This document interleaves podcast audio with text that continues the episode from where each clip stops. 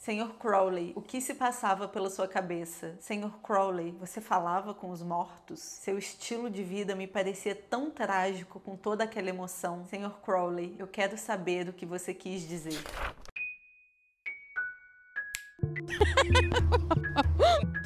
Olá, excêntricos! Sejam bem-vindos a mais uma sessão do clube. Eu sou a Ana e, atendendo a pedido de vocês, hoje nós vamos falar de uma das pessoas mais controversas do século XX. Sim, é ele, Aleister Crowley, a grande besta 666. Taxado como o homem mais perverso do mundo pela imprensa britânica, foi também grande fonte de admiração e inspiração para artistas do mundo todo. Mas afinal de contas, será que ele era tão maligno assim? Edward Alexander Crowley, que é o seu nome de batismo, nasceu na Inglaterra no dia 12 de outubro de 1875 em uma família podre de rica. Seu pai, o Edward Crowley, já era herdeiro de uma grande fortuna e também dono de uma grande cervejaria. O nível do dinheiro era tanto que em 1875, quando o filho nasceu, o Crowley pai já tinha se aposentado e ele dedicava todo o seu tempo em ser missionário na Irmandade Reservada, que é uma vertente ainda mais conservadora de uma comunidade cristã fundamentalista conhecida como Irmãos de Plymouth. E aí eu não sei vocês, mas eu já fico toda arrepiada só de pensar que possa existir algo mais conservador do que o fundamentalismo. Então, como vocês podem imaginar, o Crowley filho foi criado para ser um irmão. E quando ele era assim, um pinguinho de gente, o pai já obrigava ele a ler um capítulo da Bíblia por dia. E quando eu digo pinguinho de gente, é assim, menos de 5 anos. Ele era o filho primogênito do Edward com a Emily Berta. E o casal só foi ter outra do bebê 5 anos depois. Era uma menininha que infelizmente sobreviveu por poucas horas. Depois disso, o Edward e a Emily não tiveram mais filhos e o Crowley cresceu como filho único e o único herdeiro de toda a fortuna da família. É dinheiro que você quer? Toma dinheiro. E aí vocês imaginem como deveria ser ser filho único de um missionário super conservador e muito rico. Quanta cobrança e expectativa deveria existir ali. Quando Crowley tinha 11 anos, o pai morreu. E foi aí que outras possibilidades de mundo se abriram para ele. Porque ele tinha muito dinheiro, ele era homem, então basicamente ele tinha toda a liberdade do mundo a partir dali. É óbvio que, gente, isso não aconteceu do dia pra noite, com 11 anos. Ele não pegou a malinha dele, saiu curtindo a vida doidado. Não foi assim. Foi ali, pela adolescência, que ele começou a ficar muito incomodado com todo o moralismo imposto na Irmandade. E os hormônios estavam bastante aflorados e podemos dizer que Crowley era uma pessoa muito sexual, então não foi fácil para ele.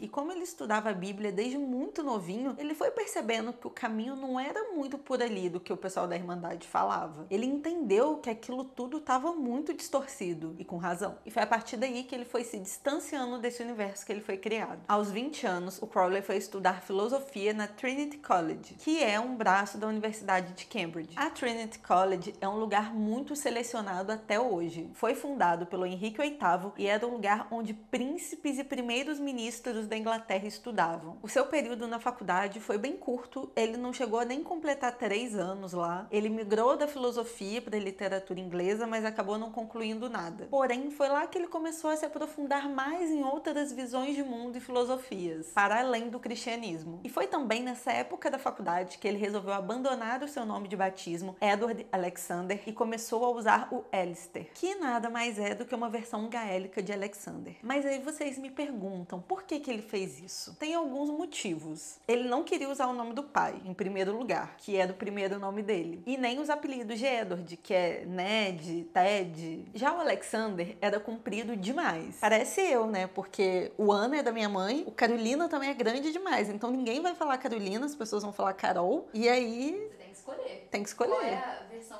galesa, gálica? O problema é que Ana é Ana, acho que em todo lugar do mundo. De trás pra frente, de frente pra trás coisa. Exatamente. Então, o Alexander era comprido demais, os apelidos de Alexander também não agradavam ele, porque era tipo Sandy e umas coisas que eram um pouco femininas na visão dele. E também lembrava a forma como a mãe dele chamava ele. E aí ele não estava querendo ficar recordando isso também. Dá para perceber que o Alistair tinha uma questão muito forte com os pais. Ele até fala sobre isso na autobiografia dele. E ele sentia que para conseguir seguir o próprio caminho nas descobertas, principalmente religiosas dele, ele precisava se desvincular, principalmente do pai, inclusive no nome, porque era um nome que carregava todo peso de um conservadorismo fundamentalista e a nobreza da família. O nome ele quis tirar, mas o dinheiro ele não doou para instituição de caridade não, né? Boa parte dos anos universitários do Crowley, ele passou curtindo a vida doidado. Ele tinha uma vida sexual muito ativa e aberta, qualquer pessoa sabia disso. Ele curtia mesmo as orgias, não escondia de ninguém, e ele era bissexual assumido. Ele inclusive nessa época de faculdade chegou a namorar abertamente um homem, o que vocês podem imaginar o escândalo que foi na época. Porque se vocês pensarem que a gente está falando de 1897, dá para imaginar o auê que foi. Afinal de contas, né, ele era muito rico, um bom partido, e aí a sociedade via como? Um desperdício. Um desperdício. O Crowley, ele era uma celebridade polêmica da alta sociedade britânica. Se fosse hoje, o Boninha tá louco atrás dele para participar do Big Brother. Ele ainda era um ótimo jogador de xadrez, escrevia poesias e praticava alpinismo. Então, basicamente, além de ricaço, pegar geral, ele era inteligente pra caralho, bom de lógica, sensível, meio poeta e atleta. Além de toda essa ligação dele com o mundo espiritual e tal. Então, assim, era uma figura tanto. Ele era rico, né? Ele era rico. É isso, né? Porque a pessoa que for fazer tudo isso ela tem dinheiro, né? Que eu, eu poderia fazer tudo isso. Não, todo mundo que tem um castelo, uma Eu fortuna. tenho tempo. Gente, ou eu trabalho ou eu faço as coisas. Quando a gente olha para a quantidade de coisa que o Crowley fazia, a gente pensa, gente, é coisa demais para um ser humano só, né? Aí você se pergunta, ele lavava uma privada? Não lavava. Então já tá pronto, né? Tá respondido. Ah, então tá. Aí você me perdoa, mas eu tenho que comentar. Hum. Ele tinha que colocar o feijão dele pra descansar na noite anterior pra tirar os gauzes. Ele não tinha. Não tem preocupação nenhuma na vida. Planejar Tro- comida num dia Trocar água três vezes do feijão. Trocar a, a areia do seu gato, tirar o cocô do gato, ele tinha? Não tinha. Foi ali, no finalzinho do século XIX, que ele arrumou tempo para fazer mais uma coisa. Foi quando Crowley entrou então na recém-fundada Ordem Hermética da Aurora Dourada. Diferente das outras ordens, a Golden Dawn, como ela ficou conhecida, não fazia distinção de sexo, etnia e poder aquisitivo, e reunia várias vertentes do ocultismo ocidental. Na ordem, todos os sistemas ocultistas antes existentes foram integrados num único corpo de pensamento, que era interrelacionado, interdisciplinar e interdependente. Então tinha toda essa vertente ali do livre pensamento. Quer dizer, drogas, né? Na Golden Dawn, a magia era uma disciplina prática e dinâmica, e eles incentivavam muito os experimentos pessoais. E eles mesclavam três sistemas principais: a magia cerimonial, a magia enoquiana e a magia sacra de Abramelin, o mago. Mas o tempo do Crowley na Golden Dawn foi curto, gente. Ele causou várias rupturas lá, né? Onde ele chegava, esse homem era um furacão. Ele causava sentimentos. Por ele já ser uma figura muito polêmica, a mídia lá, jornal, todo dia fazendo boletim de fofoca nele, ele foi criando muitas desavenças ali na Golden Dawn, porque tinha muitos membros da ordem que achava que ele estando lá tirava um pouco a credibilidade, o respeito do lugar. Mas indiscutivelmente foi na Golden Dawn que ele teve acesso a muitos conhecimentos. Quando Crowley largou a faculdade e a ordem, ele foi viajar pelo mundo. é muito Ah, igual aquelas mulheres muito, muito milionárias, que tipo, ah, me divorciei, vou viajar pelo mundo. Gente, se alguma tragédia acontece comigo, eu tenho que ficar no meu quarto. Nessa viagem pelo mundo, ele foi conhecer novas culturas e outras religiões. Não só pelo lado exotérico, que é tudo aquilo que é ensinado publicamente, o lado mais superficial das religiões, digamos assim, mas também ele adentrou no lado esotérico e oculto dessas religiões e de diversas filosofias de vida. E foi a partir dessas descobertas, né, proporcionadas com todo o seu dinheiro, que ele foi traçando o seu próprio caminho ali no esoterismo. Ele foi tirando as suas próprias conclusões e não foi se prendendo muito a nada. Foi por isso que o Crowley ficou conhecido como um ser mago. Mas aí você me pergunta, Ana, o que é um ser mago? Você sabe o que é um ser mago, Mia? Harry Potter.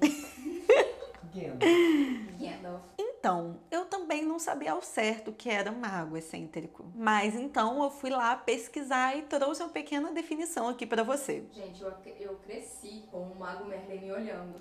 Na tatuagem da sua mãe. É, eu já tô mais sarada de ver, ver mago, tá bom. Vamos lá. O mago é um ser que se dedica ao estudo do seu interior e das leis que regem a natureza, até ele alcançar essa unidade com o universo. Ele trabalha com uma conexão em todas as dimensões, estuda o oculto e cultiva o equilíbrio do corpo. Da mente e do espírito, e ele se harmoniza com anjos e fadas. Se você pensou em Wicca quando me ouviu dando essa descrição, você tem um pouco de razão. O Crowley, ele é conhecido como uma das grandes referências da Wicca moderna, mas a gente já chega lá. O ano de 1904 foi o divisor de águas da vida dele. O ano em que todo o mistério que viria a persegui-lo por toda a vida foi revelado, como uma bênção e como uma maldição. Naquela época, o Crowley ele já era um mago competente. E ele estava ali, gente, adivinha, em mais uma das suas viagens pelo mundo, porque esse homem ele não se cansava e o dinheiro não acabava também. Em março e abril de 1904, ele estava no Cairo, no Egito, em lua de mel com a sua nova esposa, a Rose Kelly. Mas, mesmo na viagem de núpcias, o Crowley não deixava de lado seus afazeres esotéricos. E foi durante um trabalho de invocação de elementais do ar que ele estava fazendo ali para a esposa que a Kelly começou a canalizar uma energia diferente. E ela começou a dizer que o deus egípcio Horus estava falando através dela. Horus teria prescrevido uma série de detalhes de um ritual de invocação que durou três dias. O resultado desse ritual foi o famoso livro da lei, que é uma leitura sagrada e um grimório contendo a lei e as liturgias mágicas da era de Aquário. Segundo Crowley, o livro da lei foi todo ditado por uma entidade chamada Aiwas, que mais tarde o Crowley reconheceu que era o seu eu superior. E foi a partir daí que os livros sagrados de Telema surgiram, que é uma série de livros escritos pelo Aleister Crowley entre 1907 e 1911. A gente pode enxergar os livros de Telema basicamente como um grande guia, que acabou resultando na fundação de um movimento filosófico-religioso Telema e na sua famosa ordem Astorum Argentum, uma herdeira direta da estrutura da Golden Dawn. Um dos mais emblemáticos ensinamentos do livro da Nova Era dizia: Faze o que tu queres, há de ser o todo da lei, que tem como complemento outro ensinamento que diz: amor é a lei, amor sob vontade. Essa vontade seria a verdadeira vontade, ou telema, que significa vontade barra arbítrio, onde o indivíduo possui absoluto discernimento das forças que ele movimenta e o que o movimenta. E apesar dos ensinamentos contidos no livro da lei e nos livros sagrados de Telema falarem muito sobre essência, propósito, que se você faz algo com a verdade, que é a sua essência, então isso vem do divino e não tem como ser errado, não tem como ser pecado. Os opositores do Crowley interpretavam isso como algo vindo do maligno. Eles entendiam e interpretavam de uma forma completamente distorcida. O que, que eles entendiam? Que você podia cometer todos os pecados e que você não seria punido por isso, porque essa é a lei. Mas, se a gente for analisar um pouquinho mais o telema, a gente vai entender que sim, essa interpretação deles não faz nenhum, nenhum, nenhum sentido. Tanto que lá o Crowley diferencia em mais de um momento libertinagem de liberdade com sabedoria. Mais especificamente, ele disse: o tolo bebe e se embebeda, o covarde deixa de beber, o homem sábio, valente e livre bebe e glorifica ao Deus Altíssimo. Nossa, mas achei bonito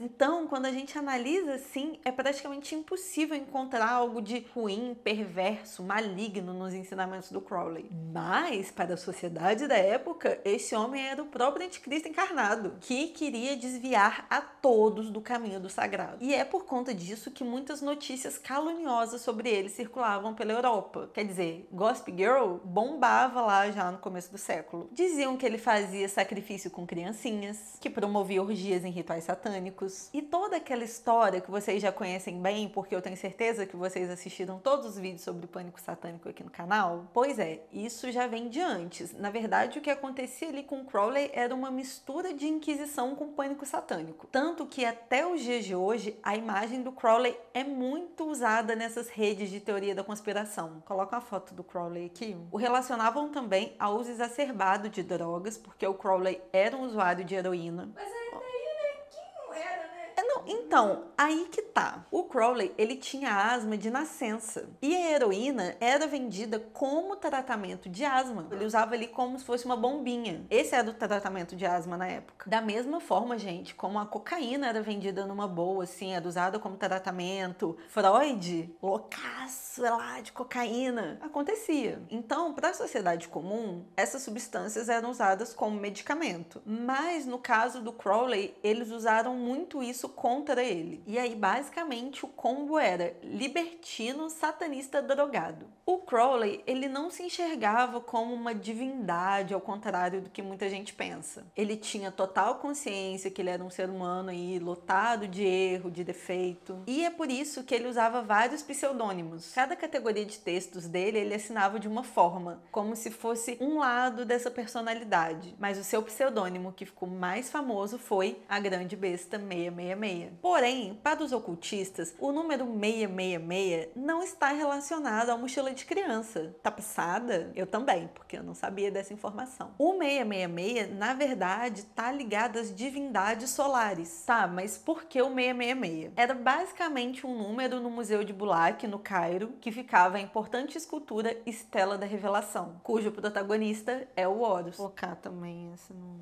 Até deixei aqui no roteiro já.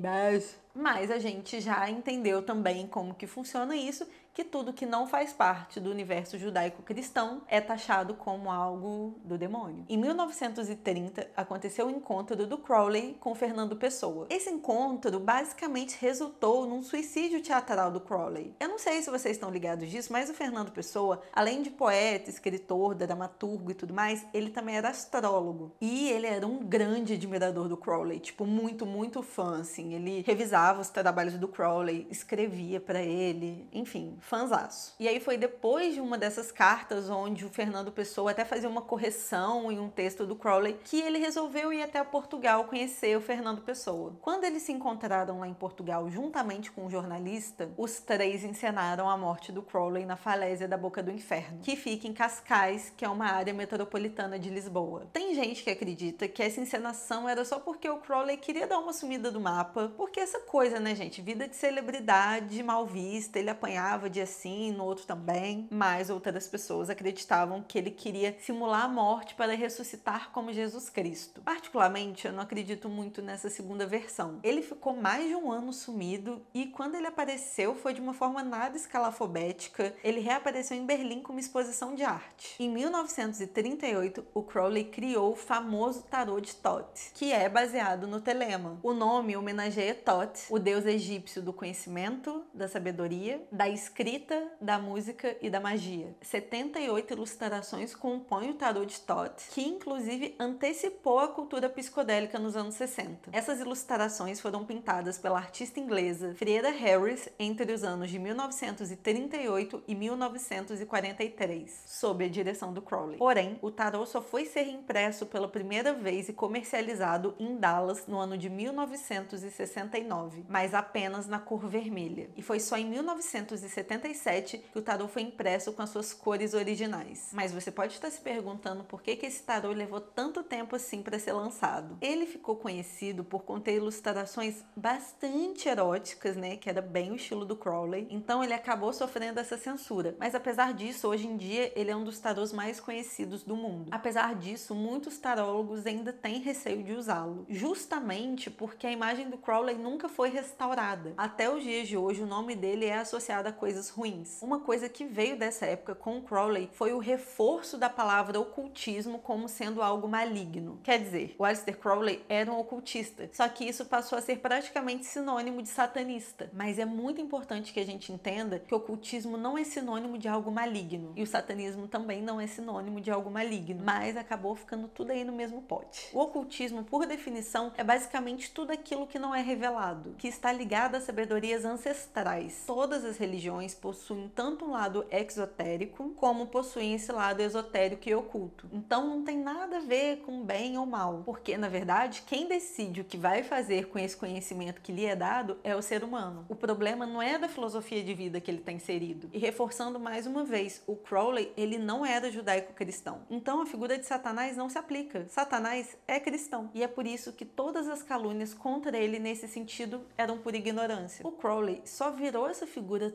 tão emblemática que incomodou tanta gente porque ele era um homem muito rico. E sendo um homem muito rico, ele conseguia penetrar na elite com muita facilidade. Afinal de contas, ele era elite. Então ele era considerado uma ameaça. Era difícil fazer alguma coisa contra o Crowley, porque como ele tinha todos esses atributos favoráveis a ele, né? Era um homem branco da elite, ele era praticamente intocável. E aí só restava a calúnia e a difamação. Aleister Crowley morreu aos 72 anos em 1947 devido a complicações da sua asma. Mas, diferente do que acontece com muita gente que depois que morre vira santo, o estigma de o homem mais perverso do mundo ainda é associado ao seu nome, sem nenhum sentido. Ele quebrou inúmeras barreiras e abriu diálogos no ocidente de assuntos que a gente bate cabeça até hoje. O Crowley era completamente tilelê? Era, mas ele não era nenhum ser perverso, maligno, que sacrificava criancinhas em rituais satânicos com orgias. Na cultura pop, o Crowley virou uma espécie de entidade nos anos 60 e 70. Beatles, Led Zeppelin, Rolling Stones, Iron Maiden, Black Sabbath, Ozzy Osbourne, David Bowie, Raul Seixas, entre outros nomes da música, faziam referências diretas ao Crowley e aos seus ensinamentos em suas músicas. Inclusive, Jimmy Page, guitarrista do Led Zeppelin, era um colecionador de itens do Crowley, e ele chegou a comprar a sua famosa mansão do Lago Ness, na Escócia, nos anos 70. Essa mansão era uma construção do século XVIII, originalmente feita para a família Fraser. Eu só lembrei de Outlander, Escócia, família Fraser. E ela foi vendida para o Crowley em 1899. A casa do Lago Ness ficou muito famosa porque o Jimmy Page contava muitas histórias macabras sobre ela. Em 1992, ele vendeu a casa e ela chegou a virar uma pousada. Só que os donos da pousada diziam que não tinha nada disso que o Jimmy Page falava, não. Eles nunca tinham sido assombrados por nenhum demônio lá. Depois da pousada, a mansão chegou a ser vendida de novo por um casal holandês, até que em 2015 aconteceu um incêndio e ela foi destruída. Afinal, já era uma casa que estava aí beirando os 300 anos. Mas até hoje tem gente que tenta relacionar o incêndio com algo oculto. É muito provável que, na verdade, o Jimmy Page só estava querendo chamar atenção com as histórias da casa. Há rumores que eu não consegui confirmar assim, ó, com toda certeza, de que o Crowley morreu na miséria, porque o dinheiro não é eterno, né? O bichinho torrou, torrou, torrou e trabalhar que é bom, fazia não. É isso, gente. Eu quero muito agradecer a Ariel e a todas as pessoas que curtiram e pediram para que esse vídeo acontecesse, porque eu mesma tinha uma visão muito distorcida do Aleister Crowley. E fiquei muito feliz de aprender mais sobre ele e de estar trazendo aqui de forma bem resumida isso aqui para vocês. Vocês devem ter reparado que eu não me aprofundei muito nessas questões de alquimia, magia, hermetismo, eu não tenho propriedade para falar sobre. Eu tentei, eu pesquisei, eu li, mas era complexo demais e as chances de eu falar uma grande besteira aqui eram muitas. Mas se a sementinha da curiosidade foi plantada em você e vocês querem conhecer mais, conseguir distinguir cada uma dessas coisas, tem canais aqui no YouTube que falam só sobre isso, que inclusive me ajudaram na construção desse roteiro para pelo menos eu conseguir entender mais onde eu estava pisando, como por exemplo a alquimia das artes. E quem quiser saber ainda mais sobre a vida do Crowley, eu vou deixar a biografia dele linkada aqui na descrição. Um beijo e até a próxima. Tchau!